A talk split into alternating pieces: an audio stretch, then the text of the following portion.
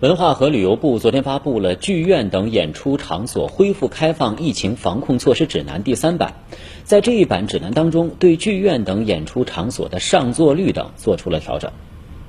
和第二版指南相比，第三版指南中，剧院等演出场所观众人数由不得超过剧院座位数的百分之三十上调至百分之五十，取消了保持一米以上距离的要求，观众应当间隔就坐，确保安全距离。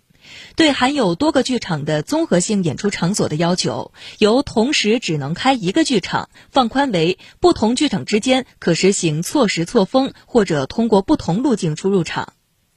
第三版指南要求继续坚持有序开放，在充分做好防疫措施的前提下，经当地主管部门同意，低风险地区可以举办中型及以下营业性演出活动。对剧院等专业演出场所实行实名制购票和实名制入场，观众进入时必须佩戴口罩、测量体温、出示健康码。拒绝佩戴口罩或者体温异常的观众不得进入。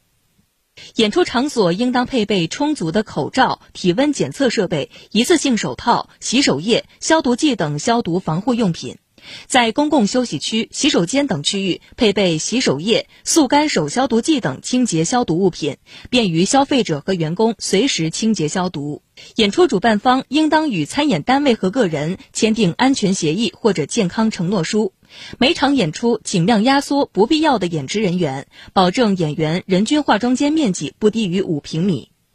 演出场所应当按照要求做好员工健康管理，并加强监督检查，做好发现疫情时的应对处置方案。